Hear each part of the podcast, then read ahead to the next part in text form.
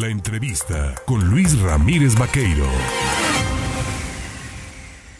Bueno, precisamente para hablar de las bondades que podría tener el plan B del presidente Andrés Manuel López Obrador en materia electoral, sobre los eh, avances también en el proceso de desafuero, ¿no? En este juicio de desafuero en contra de Alejandro Moreno Cárdenas. Yo le agradezco al presidente de la Comisión Instructora de la Cámara de Diputados de Federal, Jaime Humberto Pérez Bernabe, el tomarme el teléfono esta mañana. Mi estimado Jaime, ¿cómo estás? Buenos días. ¿Qué tal, Luis? Como siempre, un gusto saludarte, saludar a toda la gente que escucha tu no importante noticiero. Buenos días a todos. Oye, a ver, este plan B, muchas cosas se han dicho, pero una de las, de las cuestiones es, se tiene muy claramente especificado que la intención es acotar los costos de la democracia en nuestro país. ¿Requiere México de una democracia más barata, aunque lo barato salga caro?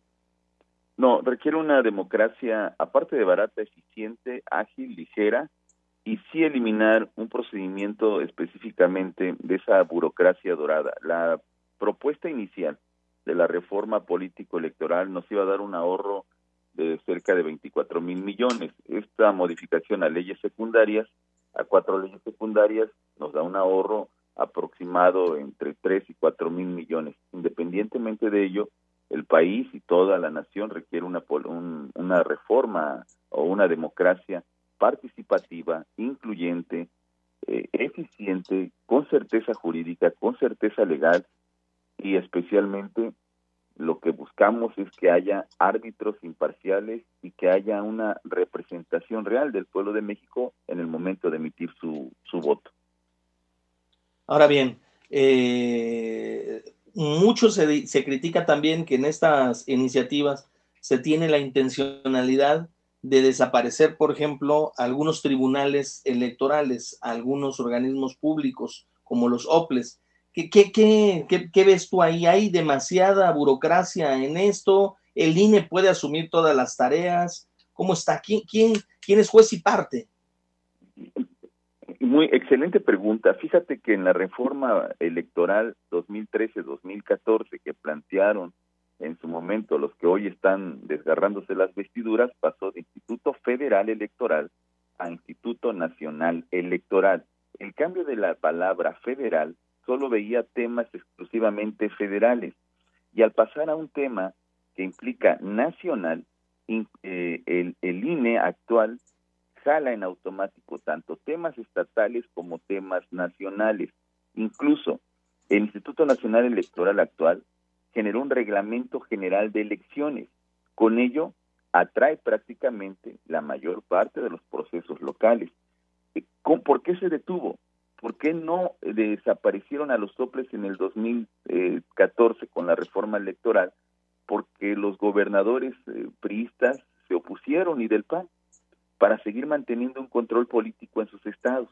Pero en los hechos actualmente ya se jala el tema de los de, los de las cuestiones locales. No es algo que inventamos nosotros, es algo que ya estaba propuesto inicialmente en la pasada reforma político electoral. Entonces, yo creo que es un doble discurso que ellos manejan, que han manejado y que pretenden confundir al pueblo. Y lo que insisto mucho, yo creo que actualmente la Cámara de Diputados, pongo un ejemplo, tiene menos presupuestos y se mueve con menos canonjías que tenían los legisladores eh, desde antes que llegara la cuarta transformación. ¿Podemos funcionar? Claro que podemos funcionar. Podemos funcionar sin sobresueldo, podemos funcionar sin, eh, sin gastos médicos, podemos funcionar sin bonos de retiro, podemos eh, funcionar sin, sin tantos privilegios. Es lo que queremos actualmente, que el Instituto Nacional Electoral no tenga privilegios que nadie tiene, esos soldazos, esa forma grosera de vivir, pues es un insulto para el pueblo de México bajo las condiciones que tenemos. Ellos quieren seguir manteniendo eso. Nosotros no. Buscamos imparcialidad, legalidad, transparencia y una democracia participativa. Vuelvo a insistir mucho en ello. No nada más selectiva. Hoy el pueblo de México tiene derecho a seguir opinando y a seguir eh, construyendo su democracia, que todavía falta mucho por, por hacer y construir. Eh, el tema de ser aspiracionista, cuando se dice, por ejemplo, que todos deben de ganar menos que el presidente de la República, no es un asunto que limitaría la posibilidad de que las personas prosperen, o sea, en mayor capacidad y conocimiento, no tienen derecho a ganar más dentro de sus funciones. Pues eh, Sí, eh, creo que todos tenemos el derecho a aspirar y yo creo que cada quien aspira en, la justa dimensión o en la acción que quiera. Yo creo que tienen la iniciativa privada donde ellos pueden aspirar y, construir lo que gusten, pero yo creo que un, salario no está mal pagado. Eh, los diputados o la, la clase política tiene derecho a, aspirar a algo, sí, pero lo que no tenemos derecho es a la corrupción, no tenemos un derecho, tenemos derecho a solidarizarnos con el pueblo ante la situación difícil que se vive y quien aspire a ello pues puede optar por otras opciones, eso no eso es una decisión personal que nosotros respetamos, pero que no se utilice el presupuesto público para tener privilegios que el pueblo no tiene. Y eso yo creo que en cualquier velo cuántos alcaldes llegan y después los ves millonarios, son aspiracionistas, o cuántos regidores, ya no vamos a los gobernadores, ni a los senadores, ni al presidente de la República, regidores que llegan con una mano delante y otra atrás y salen con millonarios, entonces aspiracionistas pues que no lo podían hacer de manera personal, ahí se ve el cambio, eso es lo que ya no queremos, que se utilice el presupuesto público de una manera irresponsable y con corrupción o deshonestidad. Eso no lo queremos. Y no lo quiere el pueblo de México. Y no lo digo yo, sino las mediciones así lo planteaban, todas los plantean que la gente, que el pueblo de México sí busca una democracia distinta. Hablando de corrupción, hay un proceso de desafuero en contra de un legislador, es el dirigente nacional del PRI, es Alejandro Moreno Cárdenas. ¿Cómo va este proceso? Eh, me agrada eh, que, toques el tema. Fíjate que es un, tema muy recurrente que muchos me preguntan y estamos detenidos por un tema administrativo, fíjate. Entonces, eh, hemos enviado ahí algunos comunicados porque sí es importante que se agilice el procedimiento interno. ¿Qué detiene el proceso? ¿Por qué administrativamente detienen el proceso? ¿Qué es lo que está deteniendo?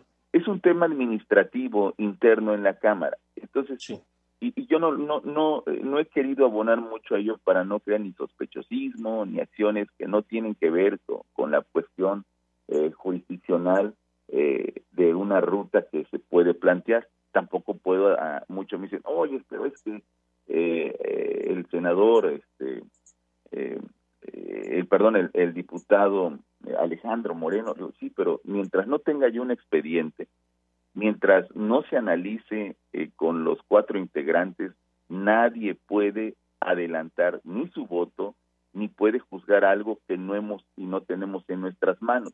Entonces, esa parte, y no nada más hablo de Alejandro Moreno, de, legislador que sea, quien sea, tiene que pasar este procedimiento. Yo espero y a la brevedad posible se solucione. Hemos estado insistiendo bastante en ese tema, pero bueno, vamos a esperar. Lo que sí te puedo decir, le puedo decir a la ciudadanía, que en el momento que se agilice y que se destrabe este tema, esta parte administrativa, lo que nos entreguen será analizado por la sección instructora y obviamente tendremos un fallo eh, independientemente cuidando mucho el debido proceso y obviamente la presunción de inocencia. Entonces, los términos y los tiempos legales se tienen que cumplir en cualquier momento.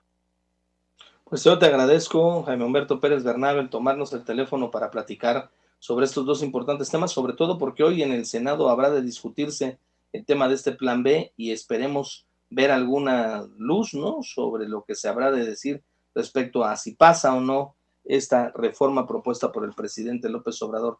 De no ser así, pues supongo que inventarán el plan C.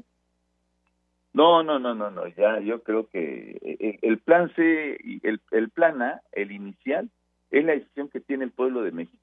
El único plan A que hay es que la gente hoy cada día está más informada, que el pueblo de México está ve el actuar de nosotros, de la oposición, y de ahí la decisión muy clara de que está de acuerdo y está a favor de una reforma constitucional abajo privilegios, abajo pues, tres mil millones, de, es lo que reclaman los partidos políticos de oposición, esas fueron sus razones para votar en contra, son los mismos, no cambian, siguen siendo los mismos.